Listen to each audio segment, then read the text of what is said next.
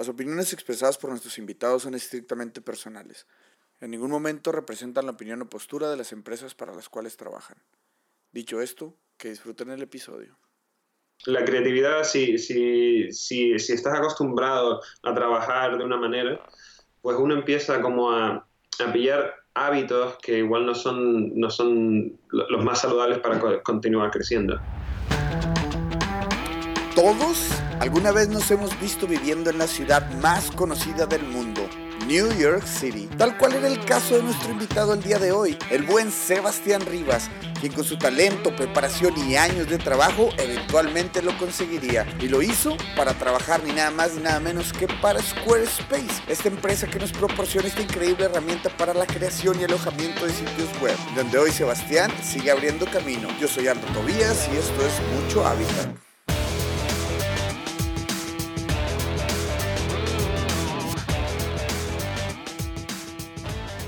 Listo, ya estamos por aquí con el buen Sebastián Rivas desde Nueva York.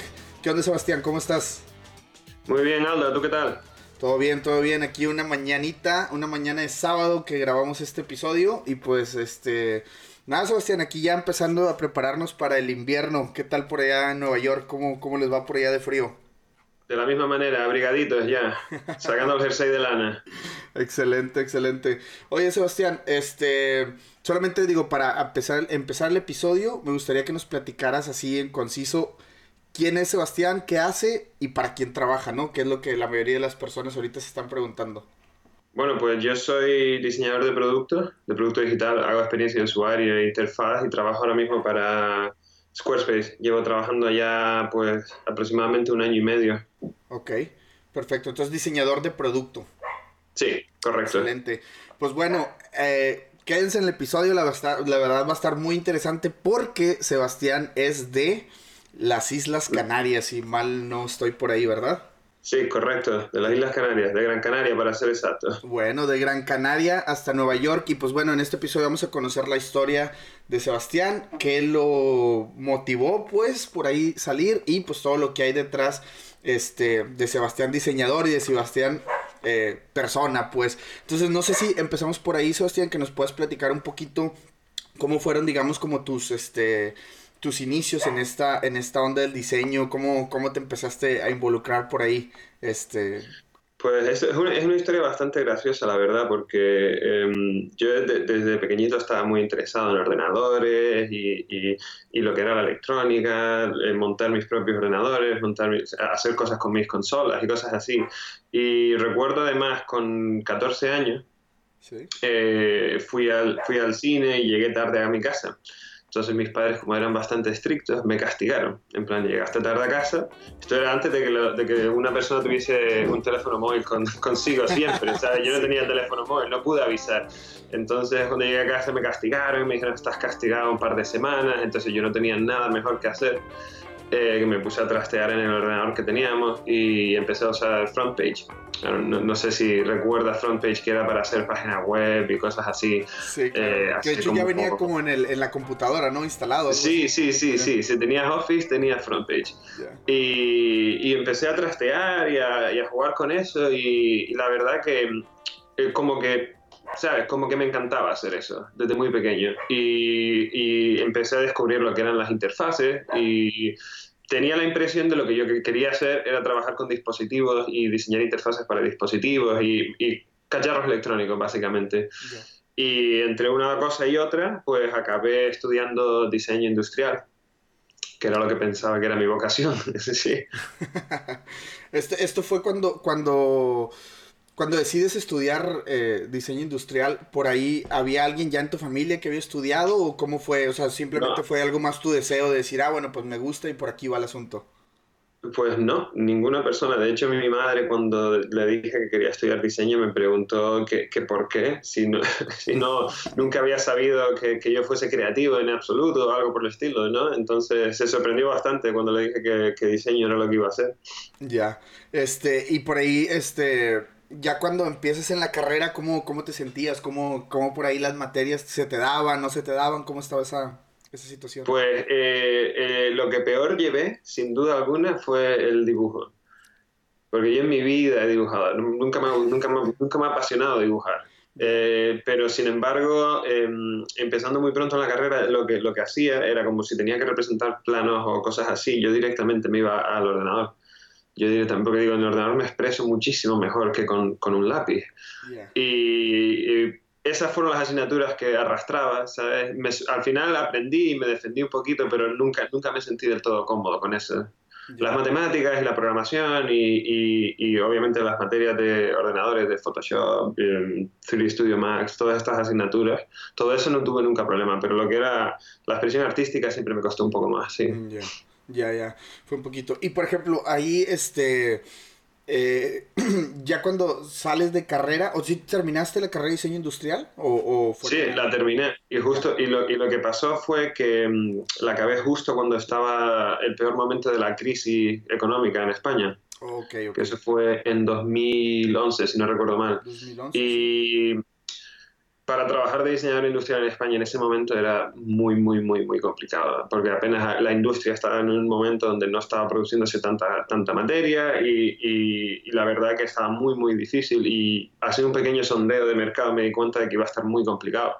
Eh, y a través de un profesor que tenía yo en la universidad, eh, mi profesor se llamaba Ariel, me contactó y me dijo, oye, eh, esta agencia de, que está en Madrid, que es una agencia internacional que se llama Fior, está buscando mm, interns.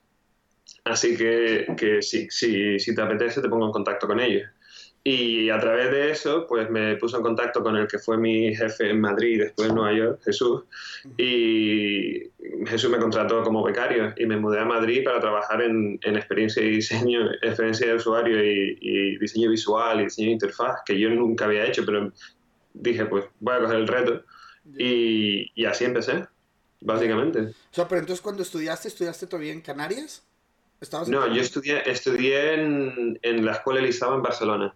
ok, ok. Yo hice, hice un año de diseño industrial en Las Palmas y hablando con un profesor le dije que tenía una, cierta inquietud de que el nivel que yo pudiera adquirir en esa universidad eh, podía no ser el, el, el, adecuado a nivel competir a nivel nacional. Y, ah. y y me dijo que, que entendía perfectamente eh, mi... Porque las Islas Canarias es un, es un lugar muy pequeño, no, apenas hay industria. Entonces, a nivel de manufactura y este tipo de cosas que necesitas hacer si quieres ser diseñador industrial, pues tienes que estar en un sitio un poco más, donde había más posibilidades. Y no, y no, no lo digo de manera mala en, en, cada universidad, simplemente que mi profesor me aconsejó, me dice, si, si, si realmente esta es tu pasión, deberías irte a la península, que es como como se conoce en España el resto de la, de la, del país, básicamente.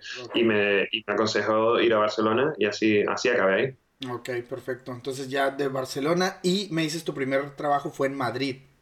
Sí. ¿Cómo fue este, este como, este cambio o ese, digamos, este, pues bueno, porque ya habías, bueno, ya habías hecho, o sea, digo, creciste en, en, Canarias y luego te vas a Barcelona y luego a Madrid. ¿Ya estabas como que acostumbrado o te costó un poquito de trabajo moverte a, Madrid? ¿Tenías amigos por allá? ¿Cómo, cómo fue ese, pues, La verdad, la verdad, hombre, me supo bastante mal porque yo en Barcelona tengo muchísimos amigos y, y, es una ciudad que me encanta y, y, fui muy feliz ahí. Me supo muy mal irme, pero eh, el cambio era simplemente era necesario, necesitaba, necesitaba trabajar, no podía estar sin hacer nada. Entonces me fui a Madrid y como había, justamente había acabado los estudios, pues simplemente me mudé con una maleta de Madrid y ya está. Y listo. Y listo, y a empezar. Y me acuerdo que fue el día 1 de septiembre, justo cuando acababa el verano, sí. Ya. Y cuando llegas, cuando llegas a este, porque me decías, no era como lo tuyo, o sea, no te especializabas en eso, no habías tenido un trabajo antes de esto. ¿Cómo fue ese primer, este, acercamiento a, esa nueva industria, ¿no? Que ahora te tocaba, ¿cómo era pues esos días? Eh, tengo una historia muy graciosa, que el día que empecé yo obviamente no sabía qué esperarme, no sabía quiénes eran mis compañeros, no, sabía, no conocía a nadie, solo conocía a una persona a través de correo electrónico. Y, y, yo llegué ahí y claro, era, esto era el primero de septiembre, en Madrid en septiembre hace muchísimo calor. Eh, entonces yo obviamente no tenía ni idea, me puse una camisa de botones, eh, bien vestido, ¿sabes? Como uno buenamente pueda, ¿sabes? Y, me fui hasta allá y me acuerdo que el que me abrió la puerta, eh, que va a trabajar en Estocolmo, Fran, eh, Fran abrió la puerta y llevaba pantalones cortos y unas zapatillas de playa. Y, me, miró y me, vio así y digo, bien, estoy en el lugar adecuado, muy bien vestido para el lugar. Y, así empecé, así empecé con la cara de vergüenza que me metí en esa oficina y, justo me, metieron en un workshop para un cliente que tenían en Brasil, justamente. Así que de entrada ya directamente inversión a trabajar.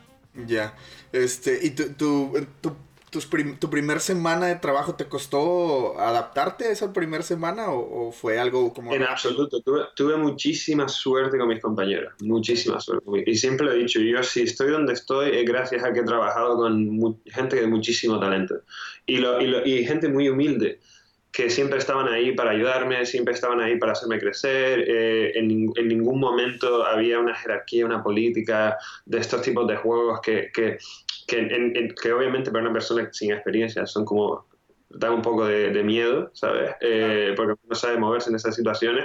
En ningún, en ningún momento me sentí así. Me ayudaron muchísimo, así que desde el día uno me sentí muy integrado. Eh, nunca me hicieron sentir como el becario. Siempre valoraban mi opinión. Este tipo de trato pues hace que uno crezca en el, en el lugar adecuado, básicamente. Claro, ¿no? Potencializa todo lo que tu talento, ¿no? Todo lo que puedas ofrecer, ¿no? Caso contrario a muchas personas que llegan a un lugar y sus compañeros le hacen muchas veces la vida, ahora sí como de cuadritos, ¿no? O sea, o, más que hacerlo intencionalmente, pues que no existe el apoyo, yo creo que ya vas con un menos algo, ¿no? Ya vas en menos y es como que tener que sortear todo eso y pues dices, esto no fue tu caso para nada, ¿no? O sea, en absoluto. Eh, además me acuerdo que Jesús, que era el director de diseño, era muy, eh, era, totalmente el, el, que quería que los becarios estuviesen más integrados en el equipo, que si el, el output que tú producías no era válido, en ningún momento iba a ser recriminado, ¿sabes? Eh, pues se seguía con otra dirección, pero siempre, quería, siempre fomentaba el crecimiento de, los nuevos diseñadores porque también tienen mucho que aportar. Claro, claro. Este, ¿Y cuánto tiempo estuviste trabajando con ellos, eh, Pues en Madrid estuve eh, casi dos años. ¿Dos años? Estuve casi dos años, sí. Okay. Y después, y después el salto, sí. Ok, y bueno, justamente aquí es donde vamos a estarle como el zoom a la historia, porque si no hay nada por ahí en medio, entonces de ahí te vas a Nueva York, ¿ya? ¿O hay algo por ahí en eh, medio? tuve una conversación con el que era mi jefe, porque yo en, en, Madrid nunca estuve a gusto a nivel de ciudad, no, no me gustaba vivir en Madrid a mí. Em, entonces, cuando llevaba ya una, un año así, em, le dije a mi jefe que no estaba a gusto y que me quería ir digo, me, encanta trabajar en, en, el estudio, pero eh, no toda la vida es trabajar. Quiero estar en un sitio donde pueda ser más feliz. Y casualmente pues me dijo, oye, pues ¿a, dónde te quieres ir? Y yo le dije, hombre, si, si puedo elegir, yo me iría a Estados Unidos, obviamente, ¿no? Y me dijo, bueno, llevas muy poco en la, en la compañía como para pedir un transfer, pero si quieres, podemos mirar si hay alguna disponibilidad en alguna de las otras oficinas a nivel de proyectos para que puedas ir al menos a tener la experiencia un par de meses y, ya por lo menos te queda mejor claro si, si, si eso es lo que quieres hacer o no. Y dije, vale, pues estupendo. Y así fue como me mandaron a Nueva York y una vez estando en Nueva York haciendo el proyecto aquí, la oficina de Nueva York me, me preguntó si, si, me gustaría un transfer definitivo. Mm. Y así fue. me cayó, cayó del cielo. La empresa tenía como digamos todas estas este, ciudades, ¿no? O sea, tenía otras locaciones donde podías... Este... Sí, Sí, sí, de hecho cuando yo empecé, eh, habían, creo que eran ocho o nueve ciudades donde tenían representación. Okay. Sí, y además fomentaban el, intercambio de, talento entre oficinas porque querían ser, eh, aparte de tener nueve oficinas, ocho oficinas, querían que todas se sintiesen de la misma manera, la misma cultura, para que no fuese tan extraño y la metodología de trabajo se mantuviera igual. Claro, y me imagino que también, o sea, si eres, por ejemplo, estás en Nueva York y de repente te llega alguien de España, pues existe ese como esa convivencia internacional, ¿no? Que al final de cuentas, pues como creo que las empresas hoy lo buscan mucho, ¿no? Que hay ese roce internacional y que, como dices, ¿no? Como unificar esa metodología de trabajo y que saber que toda la empresa está trabajando bajo los mismos términos, ¿no? Entonces, ya estás en Nueva York trabajando para con ellos y por ahí, ¿cómo, cómo diste el salto a lo que haces el día de hoy? Pues eh, en la oficina de Nueva York estuve como unos tres años Y, sentía que, que, que, a nivel de crecimiento profesional pues estaba un poco atascado. Eh, el, cuando trabajas, y eso creo que es una cosa que pasa muchísimo en agencias de diseño, cuando estás en una agencia de diseño donde el tipo de clientes suele ser recurrente, siempre hay mucho banco, mucho seguro, mucho, mucha empresa grande, mucha multinacional, entonces el tipo de proyecto es muy, muy similar. Y después de seis años en la empresa, pues ya, ya necesitaba un cambio. Y contacté con, con, Squarespace porque siempre ha sido una, una, una compañía a la que tengo una, una admiración brutal desde, desde, desde, muy, muy antes de trabajar ahí, por lo que hicieron cuando el huracán en Nueva York, que el, el CEO estaba pues ayudando a mantener los servidores funcionar, porque si se caían los servidores se caían todas las páginas web, no había electricidad, no, ese tipo de historias, pues como que, además aparte tenía experiencia utilizando el producto, pues como que tenía, tenía mucha cercanía con Squarespace. Entonces, hablando con ellos, pues una cosa llevó a la otra, tuvimos la entrevista y fue muy bien y, y hasta ahora, año y medio llevo. Órale, excelente. Sabes, me voy a regresar un poquito en el tema donde cuando te vas a Nueva York, me dices, solamente era por un par de meses hasta que ya estando en Nueva York te hicieron, o sea, te, ofrecieron el transfer definitivo. Esa parte de que, bueno, de España, de Madrid, me voy a Nueva York, ¿cómo, o sea, cómo, bueno, entiendo que al, al ser solo dos meses, pues quizá era un poquito más fácil la decisión hasta cierto punto, ¿no? O sea, como decir, ah, pues voy dos meses y luego regreso. Pero o ya ibas con la intención de que, bueno, voy a ir y si me gusta voy a aplicar para quedarme, etcétera. O sea, ¿cuál era tu, como tu, tu juego por ahí que había detrás de, de esa... Pues la verdad que, que, como te decía, me cayó del cielo porque yo em, de entrada me dijeron que con mi experiencia conseguir un visado de trabajo iba a ser imposible, que iba a estar muy complicado. Em, entonces yo ya no fui pensando que eso me iba a pasar en absoluto. Yo fui con, con, ganas de disfrutar al máximo de la experiencia, de, de, intentar aprender lo máximo y de ganar, el, el, o sea, de, poder ganar la experiencia profesional que esa oportunidad me ofrecía. Eh, entonces nunca pensé en, en, buscar otra manera, simplemente me cayó, me cayó del cielo, realmente, como te decía. Yo de hecho no me lo esperaba y, y, cuando me lo comunicaron yo pensaba que había hecho algo mal porque me llamaron a la sala de reuniones y era solo mi jefe y yo. Y, dije, ¿qué rompí? ¿Qué rompí? ¿A qué botón le piqué? Que Sí, ¿qué hice, ¿qué hice mal ahora? Sí. Excelente. Entonces, y ya cuando, cuando estás en Nueva York, digo, pues este. Eh, ya al pasar tres años te sentías ya un poco más, este, más, o sea, ya más cómodo en la ciudad, ya estabas más como, bueno, sí me agrada, y es cuando aplicas a, Squarespace. ¿Cómo fue esa, esa aplicación? ¿Aplicaste? ¿Te invitaron? ¿Cómo más o menos ahí si nos puedes platicar ese, ese momento? Eh, pues eh, conocía a través de, mm, a través de un amigo, eh, tenía un amigo que trabajaba allá y hablando con él me comentó, oye, estamos, estamos buscando diseñadores, si, si te interesa, eh, te pongo en contacto con el, departamento y, te, y, te, y, a ver si, si sigue para adelante. Y digo, vale, pues estupendo. Eh, me, me, apliqué, mandé mi portfolio y no sé qué, y, y, me llamaron para una entrevista en la oficina. Ya. Y cuando justamente en ese, ese día que te mandan llamar la entrevista, ¿qué, qué pasaba por tu cabeza? ¿Qué, qué, cuáles eran las cosas que decías? quiero el trabajo, estaría muy cool, o por ahí era como, bueno, pues si se da bien, si no, pues la vida sigue o algo, no sé, o sea, ¿qué, qué, qué pasaba por tu cabeza en ese momento? Pues eh, me acuerdo estar muy nervioso al principio, muy nervioso, obviamente, porque después de seis años trabajando en una agencia, pues pensaba, eh, esta, eh, la manera en la que trabajan ellos, la manera en la que trabajo yo es muy diferente, igual no encuentran el punto en común o va a ser un poco complicado, pero poco a poco, según, llegué, según llegué a la oficina, dije, pues mira, el no ya lo tengo, Así que por lo menos voy a ir un poco más tranquilo y a ver si, a ver si sale algo bueno de esto. Y me acuerdo que además em, eran cuatro horas de entrevistas.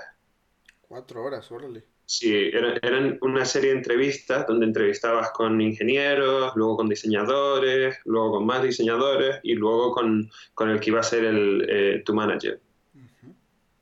Sí, así que era un día muy largo. Era un día pesado, pues. Entonces, este, y, y, cuando llegas, bueno, ya empiezas a aplicar y todo esto, conforme iba pasando esa entrevista, ¿te ibas sintiendo como que más confiado, más seguro? ¿O también era como un, pues hay una incertidumbre total de que no sé qué me van a decir o... Hombre, el tema es que como entrevisté con aproximadamente, pues igual nueve personas o diez personas, era muy difícil leer a cada una de esas personas cuando era la primera vez que los veía. Entonces, no, no, realmente cuando acabaron esas cuatro horas, yo no sabía si, si me iban a volver a llamar, si eh, había ido bien, yo no sabía nada. No, no, no, no recuerdo pensar, esto está hecho en absoluto. Yo pensaba, bueno, pues eh, ya está, ya se hizo y, y, lo, y, lo, que, y lo que sea, lo que tenga que ser será. Y me, me, fui tranquilo pensando, yo creo que me, que me, he presentado tal y como soy y, y, espero, y espero que vaya bien. Y así fue. Claro, claro. Y, y te digo, existe, me imagino, por... Eh, por ser, digamos, de diferente cultura, diferente, es difícil leer a las personas, ¿no? Y yo creo que es una parte que no se comenta mucho, que por ejemplo, yo como mexicano, si voy a una entrevista en México, tenemos cosas en común o códigos en común que si me paro de alguna manera o de otra, si digo esto o el otro, el mismo, el mismo lenguaje corporal te va diciendo cosas de la persona, ¿no? Y yo creo que este caso, digo, no lo habíamos platicado en el episodio, pero es bien interesante que cuando te sientas en una entrevista en otro país con personas totalmente ajenas a tu cultura, o bueno, que no son de, de tu misma cultura, pues es como ay, caray, o sea, si estoy bien, estoy mal, esa seña que hizo, digamos como que se ha de sentir un poquito diferente, ¿no? Y fue lo que te pasó a ti. Correcto. Y además, eh, especialmente con, con, con, los estadounidenses, no solo por el hecho de que es un idioma diferente al, que yo estoy acostumbrado, que yo obviamente como nací en España, pues hablo español, claro. eh, eh, no solo es eso, es simplemente la manera en la que ellos se comunican puede ser muy difícil leerlos porque puede ser que no vayan directo a un tema, sino que, que lo rodean. Entonces tienes que leer entre líneas muchísimo y, y, a pesar de que ya llevaba años aquí en Nueva York y, y más o menos me, lo, lo, entiendo mucho mejor ahora, siempre está esa situación en la que realmente no entiendes eh, el contexto o igual no puede, puede ser que no estés leyendo a esa persona bien, entonces nunca se sabe, nunca se sabe. Claro, claro. Digo, a mí me pasó también llegando a Canadá, también era, era un poquito difícil entender, este, digo, la situación y creo que lo platiqué en un episodio pasado, cuando, o sea, desde el hecho de llegar a mi primer día de trabajo y yo queriendo saludar de mano, ¿no? Cuando, pues aquí no se acostumbra a eso, aquí tú llegas a tu lugar, dices hola en general y te sientas, ¿no? Entonces, para sí. mí era como un, oye, es mi primer día de trabajo, pues quiero como que saludar a cada quien ahí en la oficina, ¿no? De mano, y es como que te voltean a ver desde que, ¿really? ¿no? O sea, sí. son ese tipo de cosas, digo, tan, tan simples que, pues digo, al final de cuentas, pues terminan marcando diferencia en, en sí. cómo te sientes tú como, como persona extranjera trabajando en otro país, ¿no? Ese es, ese yo creo que es una parte, una parte fundamental. Y justamente aquí me voy a ese día, ¿cuánto, o sea, pasó varios tiempo en el que te hablaron y te dijeron, sí, este... Sí, o sea, fue eh, una cosa que, que, que, realmente admiré del proceso de entrevista fue como yo no enseñé mi portfolio en esa entrevista. Órale. Ellos ya habían visto mi portfolio ellos querían entrevistarme a mí como persona y mis experiencias en plan para entender cómo habían sido mis proyectos y, y, y, y entender más o menos cómo trabajo. Eh, entonces, me, fui, fui muy confundido porque obviamente las otras entrevistas que había tenido en otros lugares, pues obviamente había sido con mi portfolio, tenía que hablar sobre mis proyectos, pero en este, en este lugar no fue así. Entonces, doble confusión, me, me, marcho de allá y digo, bueno, les mandé, les mandé un correo porque eso es una cosa que siempre valoro porque eh, entrevistar a un candidato requiere mucho tiempo y preparación, aunque parezca que, aunque solo sea una hora, la persona que te está entrevistando tiene que mirar tu portfolio, tiene que dedicar un poco de tiempo para intentar entenderte cómo eres y para luego poder enfocar ellos la entrevista en la manera en la que ellos puedan sacar el máximo jugo de ti para ver si eres buen candidato o no. Entonces, eh, considero que es muy buena práctica siempre mandar un correo de agradecimiento, o aunque sea la, la persona con la que eh, tu punto de contacto en la empresa lo que sea, siempre dices, oye, muchas muchas gracias por la oportunidad, eh, por favor, transmite este mensaje a las personas que me entrevistaron y, y, y que muchas gracias por el, porque me han dedicado tantas horas ese día. Y me dijeron que, que encantados y que, y que ya me dirían. Así que yo, obviamente en ese momento solo te queda esperar. Sí, y, claro y casualmente 10 días después o una semana después me, me escribieron que, que, que, querían seguir para adelante y que me iban a hacer una oferta de trabajo. Perfecto. ¿Y tú, tú todavía seguías trabajando en la otra agencia? O sea, ¿no habías dejado tu trabajo? Sí, sí, sí. Obviamente, eh, cuando trabajas especialmente con visados en Estados Unidos, eh, tú si no estás trabajando y no tienes, tu visado es como si no existiera, básicamente. Si no trabajas para esa empresa, no puedes seguir aquí, te tienes que marchar. Entonces, siempre vas a tener como un overlap entre dos trabajos para, para, para poder moverte. Claro, claro. Sí, aquí también pasa lo mismo, ¿no? En Canadá es, este, termina siendo, eh, o sea, te, te, amarras con esa empresa, digamos, por, llamarlo de alguna manera, porque pues es la persona que está solicitando tus servicios, ¿no? Como profesional. Entonces, si no estás con ellos, pues ¿para qué estás, no? Y, y sí, sí existe también eso. Entonces ya te marcan a ti, te, te dicen de que, oye, para adelante, ¿cómo te recibió la noticia ese día? ¿Dónde estabas? ¿Qué hacías? ¿Cómo...? Eh, me mandaron, estaba justamente en mi otro trabajo, me mandaron un correo y, yo no me lo creía, o sea, me dice, me llamaron un correo y dice, oye, dame, dame, dame tu número que, quiero hablar contigo. Y yo, bueno, le mandé mi teléfono y me, llamaron y me dice, oye, que, el, equipo se ha reunido y que, han, valorado tu aplicación y que eh, están muy contentos de, poder ofrecerte un trabajo. Si quieres venir aquí como diseñador de producto y, y obviamente, pues muy contento cuando recibí esa llamada, por supuesto. Claro, claro. Este fue un día, fue un día de festejar, ¿qué dices? Absoluta, absolutamente. Además, después de lo que te decía, después de haber estado tanto tiempo en un lugar que, en el que yo sentía que no estaba creciendo y de, de, de, añadir frustración por eso, pues entonces fue como, vale, sí, todavía podemos seguir para adelante. Aire fresco, aire fresco, ¿no? Que al final Exactamente. que lo necesitas, ¿no? Es, como... Sí. Sí, más yo creo que pasa muchísimo con diseñadores. Eh, a la hora de la creatividad, si, si, si, si, estás acostumbrado a trabajar de una manera, pues uno empieza como a, a pillar hábitos que igual no son, no son los más saludables para continuar creciendo. Si uno hace ABC, ABC, ABC, pues... Y, y es increíble porque al solamente creo que al solamente cambiar de trabajo, creo que tus primeros días en el otro trabajo eres súper eficiente y, y estás como un sentido de alerta más increíble, ¿no? De que ahora estás más abierto a detalles, te fijas de cosas, estás menos viciado, ¿no? Al final del día. Entonces, este, pues imagino que te pasó y aquí es donde va la pregunta. ¿Cómo fue tu primer día de trabajo en Squarespace? ¿Llegas y qué pasaba ahí alrededor? ¿Cómo, ¿Cómo estaba esa... Pues... Llegué, hice el onboarding donde te dan, eh, te dan tus contraseñas, tu ordenador, todo este tipo de cosas, básicamente tu herramienta de trabajo y te explican cómo funciona todo. Y, y, llegué y cuando hice eso, pues ya me pusieron en, la, en, mi, en el que era mi escritorio, me, me introdujeron a, a, todo el, a todo el equipo y como era ya el mediodía, pues directos a comer comida con el equipo, que yo no conocía de nada, obviamente, y, y, y directamente te incluyen. Eres, eres uno más y, eres uno igual a nosotros. Y me explicaron cómo funcionaba todo, lo que se había diseñado, cuál iba a ser mi proyecto, en qué iba a trabajar los próximos meses, todo el contexto. directamente día uno a trabajar.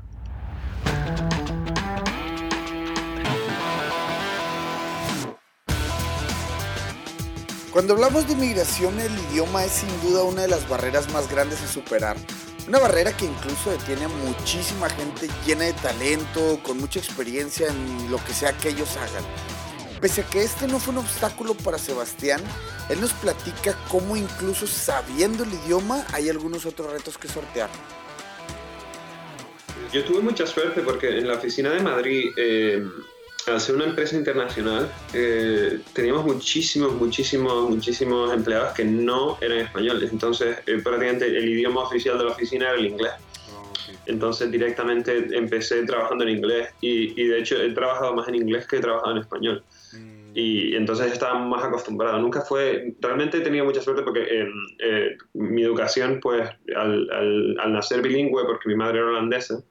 Bueno, es holandesa, pues los idiomas siempre me han resultado un poco más fáciles de aprender y, el inglés lo llevaba bastante bien.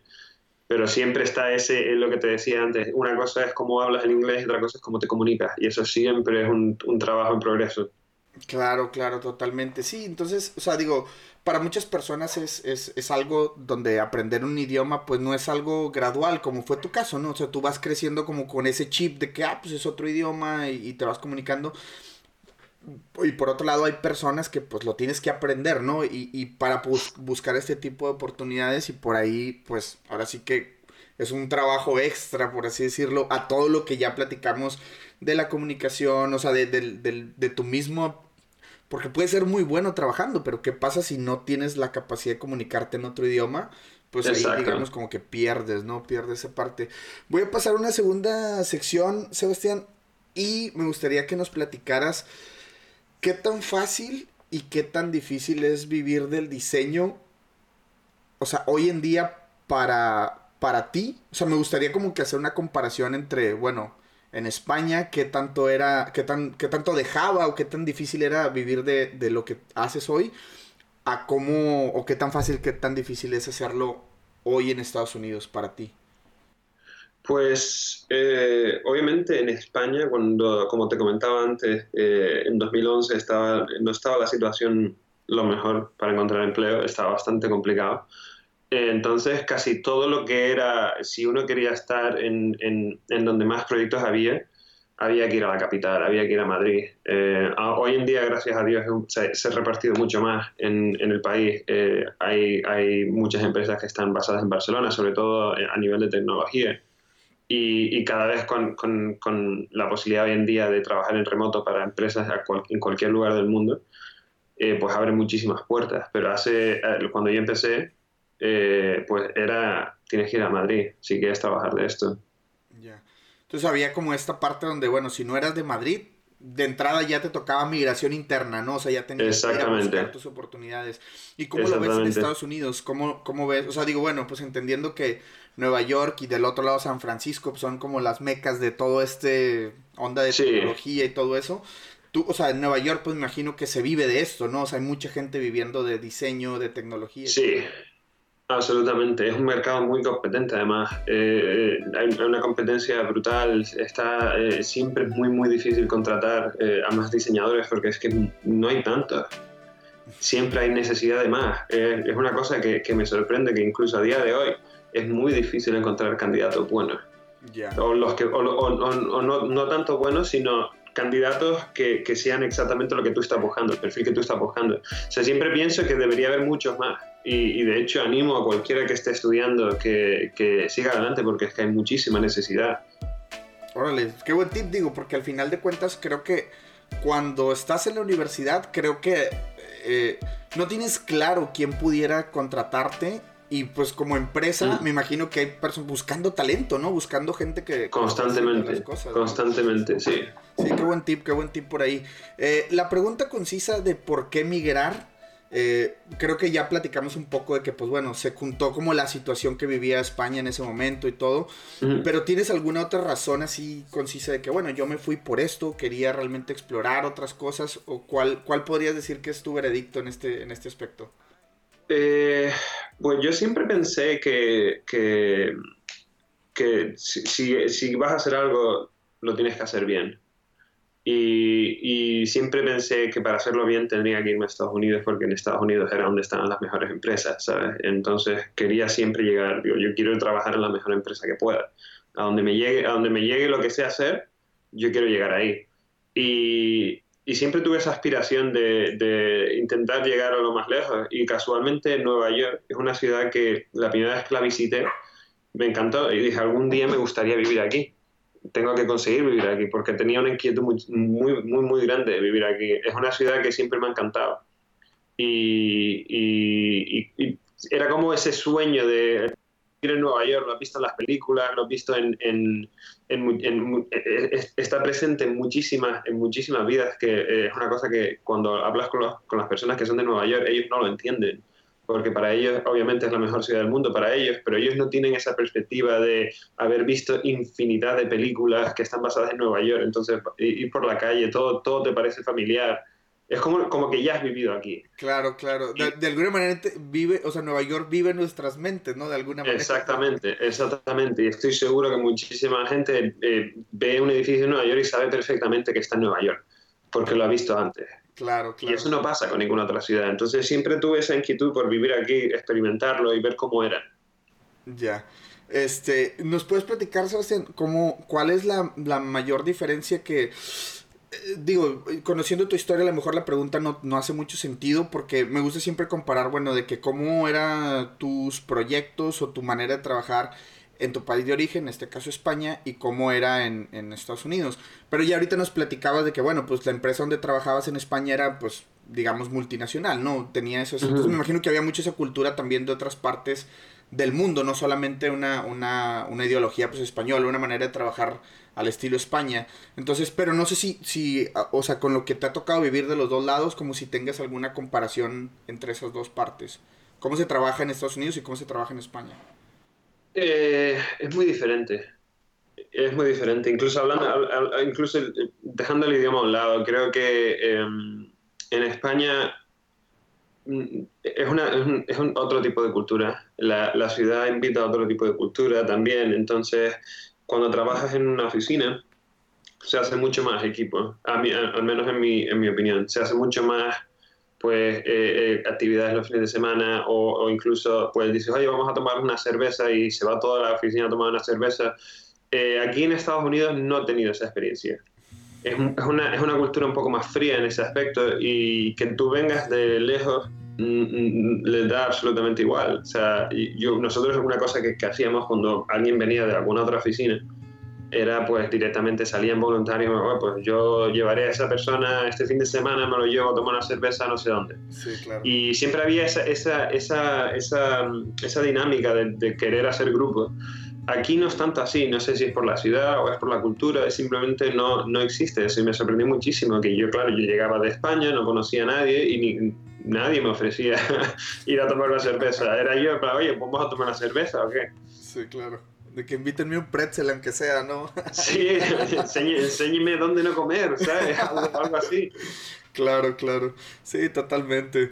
Oye, este, Sebastián, algo que nos puedas platicar y sobre todo a la gente que está en sus, como sus inicios de, de carrera, bueno, no carrera, sino más bien recién egresados, gente que, que por ahí está eh, saliendo de la universidad.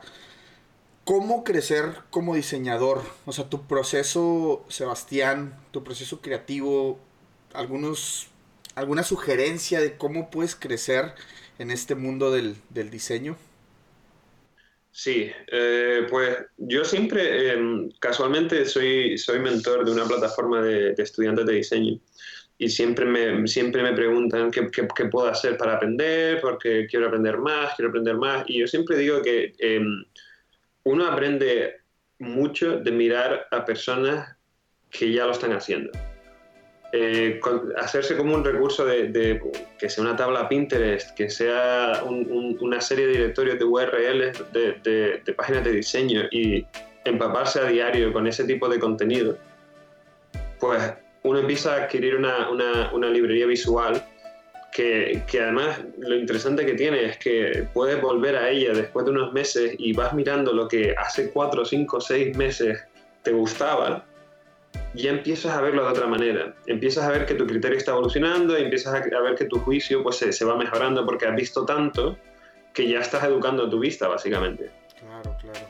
Y eso, eso es un ejercicio que siempre hice desde, desde, desde que era estudiante, de buscar pues, ese tipo de cosas, portfolio de diseñadores que me gustaban y guardarlos para revisitarlos, eh, ver eh, Behance, por, por, por, ejemplo, hoy en día pues Dribble, también mucha gente usa Dribble, pero en, en, mi campo no es, tan, no es tan pertinente, pero luego el, el, el, hecho de estar leyendo ese tipo de noticias o ese tipo de artículos o, o ver ese tipo de trabajo, pues siempre me parece que, que, que mantiene a una, a una persona mantiene muy curiosa y, y sigue ese, ese, ese, espíritu que, que teníamos, teníamos, los diseñadores cuando, cuando éramos estudiantes, creo que hay que seguir manteniéndolo vivo. Claro, totalmente. Y pues hoy en día que estamos a un clic de distancia de poder llegar a cualquier portfolio de personas, digo, porque a mí, digo, no soy tan viejo, pero pues no me tocó tampoco como en la universidad de que, ah, nomás métete, inspírate en Dribble, por ejemplo, ¿no? O sea, sí. pues era realmente, pues es como a lo, a lo poco que, que, pudieras conocer, ¿no? A lo que poco que sí. tienes por ahí. Sí, buscar referencias constantemente. Y, y, si tenías una duda de proceso, pues escribir a esa persona, mandarle un correo y decirle, oye, me, me encantó ese proyecto, eh, ¿me podrías hablar un poco más de cómo hiciste esto? Este tipo de, de, de, a pesar de que es un proyecto en Internet, eh, muchos diseñadores eh, son más cercanos de lo, que la gente cree. No existe esa barrera, a pesar de que hay una distancia, mucha gente siempre estará dispuesta a hablar sobre ese tipo de cosas en cualquier momento. Totalmente. Y es, es increíble porque pues justamente así te contacto. O sea, veo tu portafolio y veo que eres de Squarespace y fíjate, o sea, no, no puedo ver tu trabajo porque por ahí, o sea, no, no, no lo tienes como abierto, pues. Pero, o sea, solamente con tu portafolio en línea, o sea, yo, Aldo, lo veo y digo, órale, o sea, Sebastián está haciendo esto y lo otro, me interesa platicar con él, te mando un correo y ya está. O sea, estás a un correo de poder platicar con personas que, oye, este cuate está haciendo cosas chingonas déjame lo contacto, déjame platico con él, o sea, ¿sabes? O sea, Es, es, increíble, es increíble y pues justamente si pasa o no con esto y, pues la verdad es de que motivar a todos aquellos que tienen esa inquietud de poder contactar a alguien, pues háganlo, ¿no? No es tan difícil, ¿no? Al final de cuentas. absolutamente. Y aparte que, que eh, eh, son más cercanos de lo que la gente cree. Muchísimos diseñadores y diseñadoras obviamente eh, son pues eso, pues eh, están, están exponiendo su trabajo al mundo y obviamente quieren, quieren recibir opiniones, quieren, quieren disipar dudas, quieren hablar sobre el tema, quieren, quieren ayudar. Eh, es, es, totalmente lo que tú dices, a un correo de distancia. Claro, totalmente. Y no son, bueno, luego termina, o sea, termina por ser de que pues, los diseñadores no son este los rockstar que por ahí tú pudieras creer, ¿no? De que son inalcanzables o algo, pues son personas normales que viven su vida normal, pero pues su trabajo está muy fregón y pues está publicado, entonces pues contáctalo. Hablando del tema rockstar y el tema de, de, de, de, pues todo esto, eh, todo esto que se pudiera creer o estos mitos que existen de los diseñadores, en este caso, este, Sebastián en Nueva York y todo, va una pregunta de dinero eh, Sebastián, ¿qué tanto deja ser diseñador en Estados Unidos? Y digo, y sin mencionar cantidad ni nada, pero el, tema es de que, ¿qué tan a gusto crees tú que, la vida del diseño da en Nueva York? ¿Crees que sea algo, digamos, este, bien, es bien pagado en Nueva York, es bien pagado en España? ¿Cuál es tu perspectiva en este aspecto? Eh, en España eh, me gustaría que se pagase más. Ok en España creo que no se paga del todo bien. Se paga muchísimo mejor hoy en día. Pero eh, yo, tuve suerte que a mí no se me pagaba mal en absoluto, pero eh, sé, de, otros compañeros que no lo han tenido tan fácil. Eh, no existe esa, esa, cultura todavía. En Estados Unidos, obviamente, es un país que es muchísimo más caro que España, entonces los salarios son muy elevados, pero se paga, se paga bien dependiendo de dónde estás dependiendo de para quién trabaje. Eh, eh, ¿Se puede vivir muy bien de, vivir de diseñador en, Estados Unidos? Absolutamente, no tengo ninguna queja, pero también es verdad que, es un país muchísimo más caro, donde los, los, gastos que uno tiene a nivel día a día son mucho más elevados, entonces al ser los salarios más acordes, pues si uno compara lo que gana aquí con lo que, gana, lo que ganaba en España, obviamente hay, es una, una disparidad, pero, pero no, no, deja de ser una, profesión muy afortunada, porque hay mucha gente en, que, que, no trabaja de diseñador en Estados Unidos que no lo tiene tan fácil. Y, y, se ve, especialmente en una ciudad como Nueva York, donde muchísima gente tiene pluriempleo. Claro, me imagino. Y me imagino que el estilo de vida pues también te exige que ganes cierta cantidad de dinero, ¿no? Exacto. digo, el solo hecho de decir Estados Unidos pues es el país más que consume más en el mundo, pero luego todavía te vas a una ciudad como Nueva York, pues me imagino que debe ser muy como demandante todo esto de pues el rush que vives y pues de consumir cosas y no sé, terminas a lo mejor pagando cosas que si vivieras en un pueblo pequeño de España, pues no necesitarías como todo ese tipo de cosas, ¿no? No, en absoluto. Pero también te digo que es otro tipo de vida y sobre todo una ciudad como esta que tiene esa, e, ese, ese, ese ritmo de vida tan frenético, yo creo que es una ciudad temporal para muchísima gente por eso, porque llega un momento que la paciencia uno se la agota, supongo, pero, pero esa, esa, experiencia te la lleva. Y, y, y, de, y, de, hecho mucha gente que conozco, que he conocido aquí en Nueva York, ya no vive en Nueva York, vienen unos años y se van. eh, aunque, aunque, aunque les paguen muchísimo dinero, ¿sabes? Porque la calidad de vida que, que tiene otros países eh, no, no, no, no, debe ser, o sea, nadie debe de envidiar eh, lo que tiene, porque es que el, el, nivel de vida de España, por ejemplo, la calidad de vida en España, el clima en España, por ejemplo, es fabuloso. Claro, Es fabuloso. Entonces, mucha gente, por ejemplo, yo crecí en unas islas donde no nevaba. Para mí ver nieve era una maravilla pero para la gente aquí era como, por Dios, que se acabe esto ya. Eh, entonces era como esa disparidad, pero ahora, obviamente cuando llevo ya unos años aquí, cada vez que veo nevar es como, oh, está nevando otra vez, ¿sabes? Me pasó totalmente. La primera vez que me tocó la nevada aquí en Canadá, pues era de que con mi celular y tomando fotos y mandando videos a la familia en México, ¿no? De que, vean, está nevando y esto, y ahorita neva y es también es como que está bonito el primer día, pero luego ya cuando se empieza a retirar la nieve es como que, ah, pero... es, más bonito en fotos. exacto, exacto, es más bonito en fotos. Eh, Sebastián, para pasar esta última parte ya del episodio, este, quedan por ahí unas preguntitas, pero me gustaría saber tu opinión acerca de el fracaso. ¿Crees que existe? ¿Crees que no existe? Si existe, ¿cómo se supera? ¿Cuál es tu, tu opinión acerca de este tema? Eh, absolutamente, existe sí, claro que existe. Y de hecho, pero yo no, no considero que, que, que, el fracaso sea algo malo. Porque creo que cuando uno está en las peores situaciones, es cuando por, por necesidad, básicamente, es cuando mejor razona. Entonces, si, si, te ha ido mal en un proyecto, si te ha ido algo, estoy seguro que no quieres pasar por esa situación de nuevo. Entonces te llevas una lección que si hubieras tenido mucho más éxito, pues no, no hubieras aprendido. Entonces, tarde o temprano todos tenemos que pasar por ese aro, todos. Y fracasar, pues, eh, pues es, una lección más. Es una, es, una, es una cosa de la que se puede aprender. Totalmente. Por ahí, ¿cómo crees tú que, que se deba vender un diseñador? Una persona que se dedica a esto, ya sea lo que tú haces o un diseñador en, en general. Este, ¿Cuál es la mejor manera como de venderse, de poder decir, aquí estoy, mírenme, este, no sé, de poder salir al mundo, este, laboral, ¿cuál, cuál crees tú que sea la mejor manera? Eh, yo creo que, eh, sobre todo a nivel de diseñadores, yo creo que em, tu trabajo habla muchísimo por ti. Habla de tu nivel de atención al detalle, habla del cariño que tú le tienes a tu trabajo. Em, ese, ese, ese, tipo de mensaje pues no, no, no, cae en saco roto, obviamente se percibe. Eh, yo creo que si, si un, diseñador está buscando empleo eh, y no lo consigue porque lo rechazan o porque ninguna persona le, responde, pues no, no, debe de, no debe de caer. Tiene que seguir con eso, tiene que seguir mejorando su trabajo, tiene que seguir enseñando su trabajo, porque de esa manera es como uno empieza, si, si, si, realmente estás haciendo buen trabajo y tú consideras que estás haciendo buen trabajo y lo estás presentando al mundo, yo creo que de esa manera es como la gente empieza a conocerte.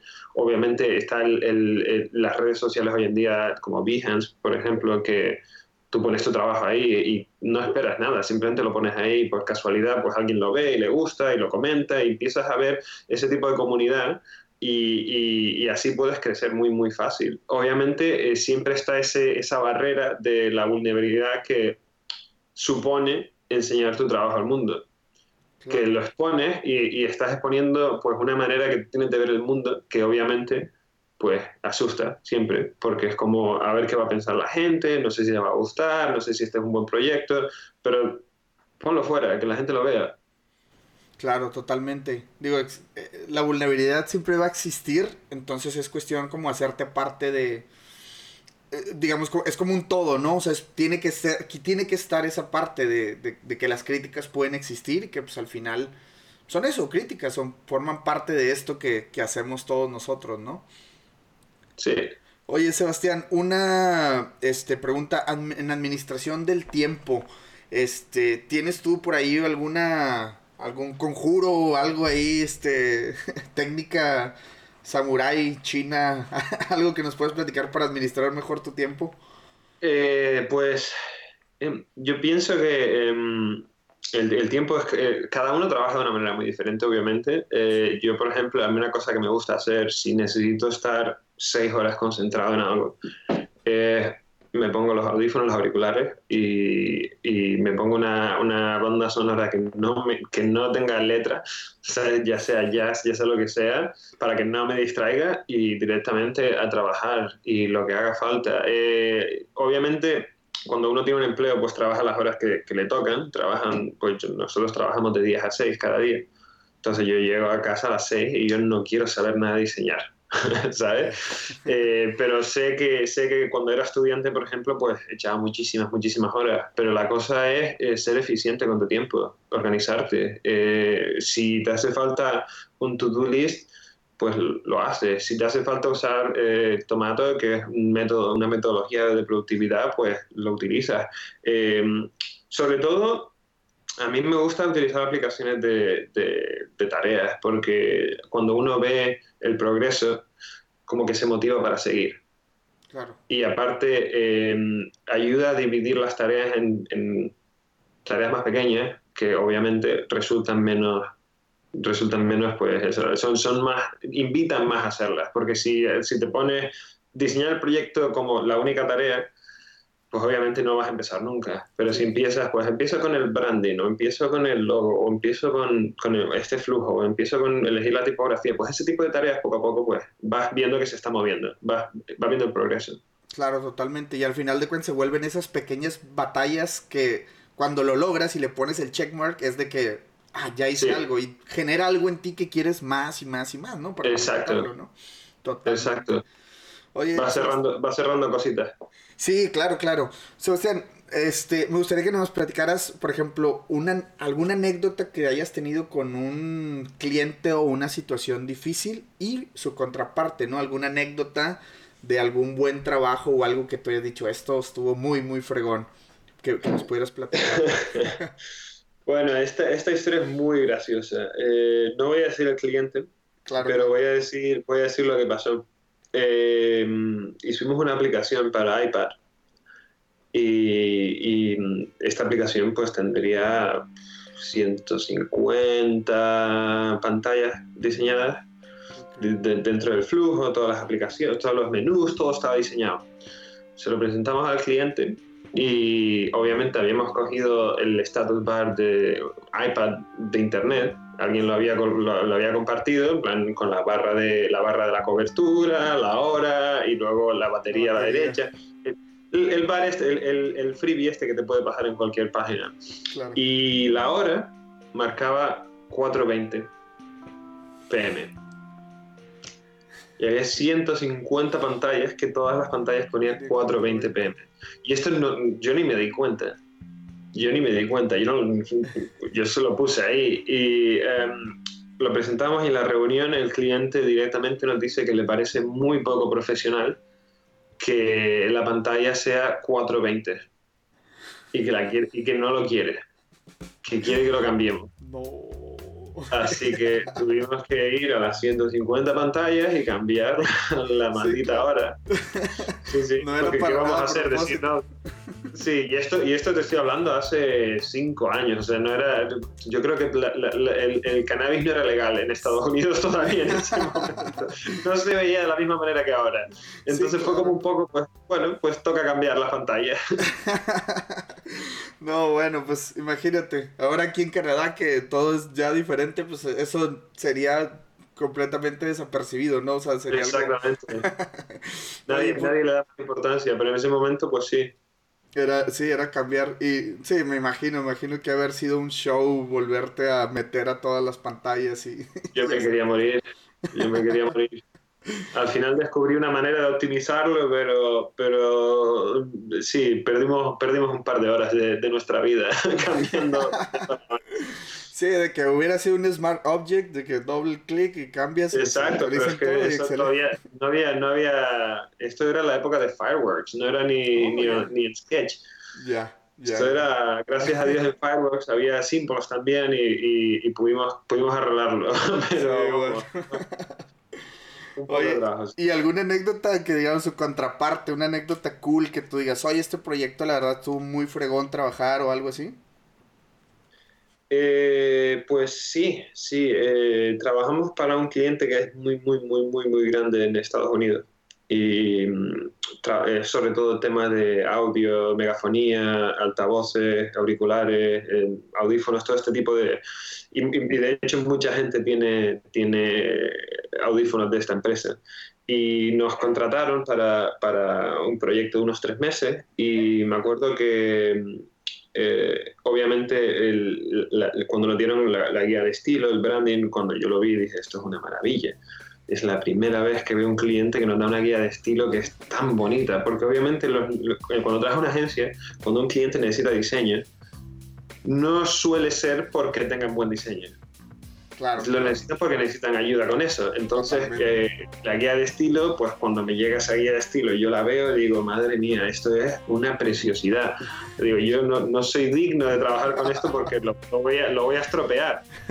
Eh, trabajé con eso y, y, y junto con otro diseñador, trabajamos en, todo lo que era en la comunicación del proyecto, toda la parte visual, todo el, diseño de las pantallas, todo lo que diseñamos y se lo presentamos al, al CMO de la compañía, que era el, encargado de marketing y marca. Y le encantó tanto que dijo que lo que habíamos hecho lo quería utilizar para evangelizar dentro de la, compañía cómo utilizar la, la marca. Y, y, claro, en ese momento pues uno, uno dice, pues pues no me lo esperaba, de hecho, ¿sabes? Y, fue, y, lo, recuerdo y, sé que eh, puede sonar banal, pero en absoluto, cuando uno trabaja muy duro para conseguir ese tipo de recompensa, el hecho de ver al cliente tan feliz con tu trabajo, ¿sabes? Claro. Eh, pues uno pues se llena de orgullo y dice, pues mira, pues sí, si estamos haciendo las cosas bien, si este tipo de feedback es el que nos llega. Totalmente, totalmente. Oye, pues qué buena onda que por ahí este, te tocó esa, esa experiencia. A mí no me ha tocado recibir un manual Tal cual, así como dices. el, día, el día que llega, el día que llega lo sabrás. Oye, qué bueno. Por ahí, Sebastián, ya pasando a esta, a esta última partecita, ahora sí, ¿qué viene para tu futuro? ¿Qué viene para Sebastián? ¿Qué, qué por ahí, este, digo, lo que nos puedas compartir? Eh, ¿qué, ¿qué, onda? ¿Qué, ¿Qué proyectos traes que, que va a venir para ti en este futuro cercano? Pues creo que 2019 em, vamos a poder sacar eh, pues proyectos en los que hemos estado trabajando durante mucho tiempo que creo que va a salir muy bien. O sea, estoy bastante ilusionado con lo que, con lo que va a salir. Em, este año pues tuve la suerte de trabajar en el nuevo producto que sacó Squarespace de em, marketing de, de correo. es para mandar newsletters estuve trabajando en ese proyecto y lo sacamos en, verano y, salí muy bien, muy contentos todos. Y la verdad que, estoy muy contento con trabajar en Squarespace porque es una oportunidad muy, muy grande de, de, trabajar con un producto que me gusta muchísimo y con una compañía en la que creo tanto. Entonces, la verdad que lo que se viene, lo que se avecina en, en, en este 2019, pues tengo muchísima ilusión y ganas de, ganas de que esté al público y podamos hablar más de ello.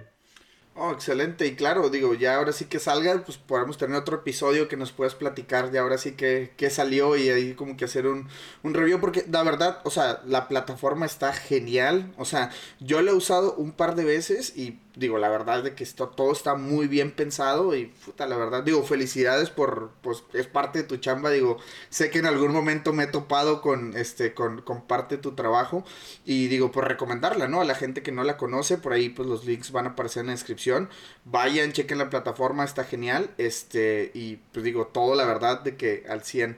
Este, Sebastián, ¿algún, alguna recomendación en cuanto a alguna herramienta, algún software? Este, algún libro, serie que por ahí nos puedas recomendar, platicar. Pues software, em, yo diría que lo que eh, mucha, mucha gente piensa que para ser diseñador de este tipo tienes que conocer este software. Y, yo creo que al final es la herramienta con la que uno se sienta más cómodo a la hora de transmitir las ideas desde, el cerebro de uno mismo hasta la ejecución, ¿no? Eh, si, si uno se siente más cómodo en Photoshop, pues Photoshop. Eh, yo, por ejemplo, me siento más cómodo en Sketch y, y, obviamente al, ser ya pues, como un estándar, pues mucha gente lo utiliza, es más fácil, ya hay más... como que la colaboración, la colaboración con Sketch y Figma hoy en día también eh, pues es mucho más fácil. Dicho eso, depende de cada uno. Yo, eh, hay gente que se siente muy cómoda diseñando interfaces de usuario en Illustrator, que a mí me parece un, me parece la cosa más ineficiente del mundo para hacer, pero es lo que uno se sienta cómodo. Claro, claro. Básicamente, es la herramienta de trabajo. Sí, totalmente, totalmente. Y ya ahorita, por ejemplo, Sketch pues tiene muchas colaboraciones ahí con Invision y todo ese tipo de cosas, ¿no? Que te facilitan el trabajo. Eh, Exactamente. Un montón. La gente no sabe lo que era antes. Cuando uno trabajaba en Photoshop, eso no era tan fácil como ahora. sí, claro, claro, se va, se va mejorando todo. Excelente, Sebastián. Este, tus redes sociales o por ahí algo que nos quieras compartir para que por ahí te sigan, vean tu trabajo, por ahí. Este... Sí, pues mira, justamente antes de nada te quería recomendar eh, unos libros que oh, sé que, em, em, mucha gente piensa que todo es aprender a utilizar las herramientas, aprender a diseñar, pero una parte grande del diseño es también cómo uno se relaciona con sus clientes. Y hay un libro que se llama Design is a Job de Mike Monteiro y eh, es muy baratito, es muy fácil de leer, eh, lo recomiendo muchísimo porque es un, es, un, es un skill que necesitamos adquirir y que no se enseña en ninguna escuela, por desgracia que yo sepa, vamos, y, y, te, te habla la perspectiva de cómo lidiar con situaciones complicadas con clientes.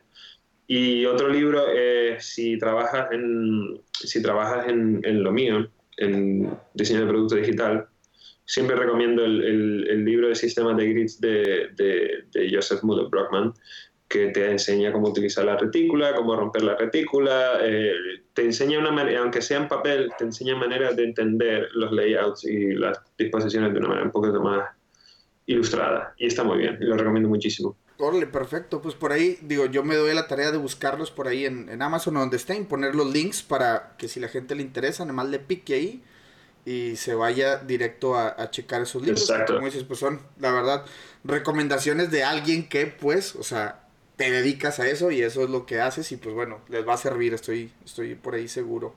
Este, pues no sé, eh, por ahí, Sebastián, si se nos... Ah, bueno, eh, redes sociales, eh, de nuevo por ahí, este, o si alguna otra recomendación que tengas.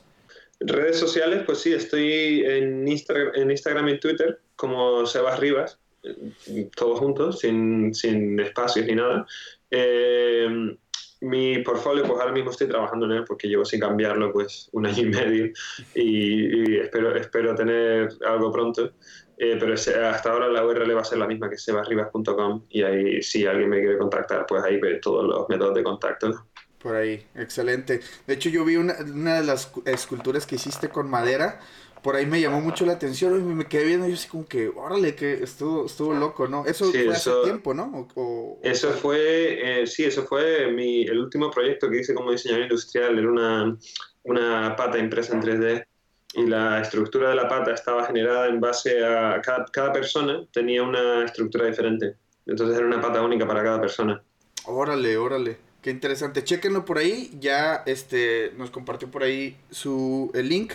Y lo vamos a dejar de todas maneras en la descripción. Este, para que chequen por ahí el trabajo de Sebas. Sebastián, te voy a agradecer muchísimo que puedas platicar con nosotros el día de hoy. Estoy seguro que vas a inspirar a muchas personas que por ahí nos van a escuchar y van a, como que tienen esa incertidumbre. Este, Sebastián Rivas, pues desde eh, Nueva York, Estados Unidos. ¿Algo más que por ahí se nos esté escapando? Sebastián. No, nada más. Muchas gracias por invitarme a, tu podcast. Te lo agradezco muchísimo. El, trabajo que estás haciendo es muy bueno. Pienso que hay mucha gente que, que se puede beneficiar de este tipo de contenido. Y, muchas gracias por la invitación de él. No, hombre, pues gracias a ti, Sebastián, por, por apoyarnos con este episodio. Y pues como te decía, estoy seguro que vamos a inspirar a muchas personas a que lo hagan, que se atrevan y como nos comentabas en el episodio, ¿no? Hay gente buscando diseñadores, hay empresas haciéndolo. Entonces, pues a salir muchachos, a prepararse y pues ahora sí que a nosotros mismos. A trabajar duro. A trabajar duro, es correcto. Pues muchas gracias, Sebas. Estamos por ahí en contacto y este nos vemos en un próximo episodio. Perfecto. Hasta luego.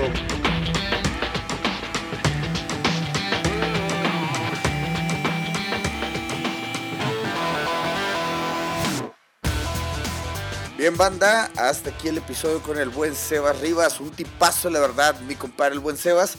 Señores, vayan y visiten sus redes sociales y de pasada visiten las de nosotros y por ahí nos dan un like también en Facebook, en Instagram. Recuerden eh, mucho hábitat en cualquiera de las dos plataformas. Y también, señores, recordándoles que Si por ahí siguen en la universidad o les interesa que eh, demos una plática eh, con este tema de cómo migrar y cómo ejercer en el extranjero, de verdad estamos bienvenidos a compartir todo lo que hemos recolectado en lo que va del podcast y en experiencias personales.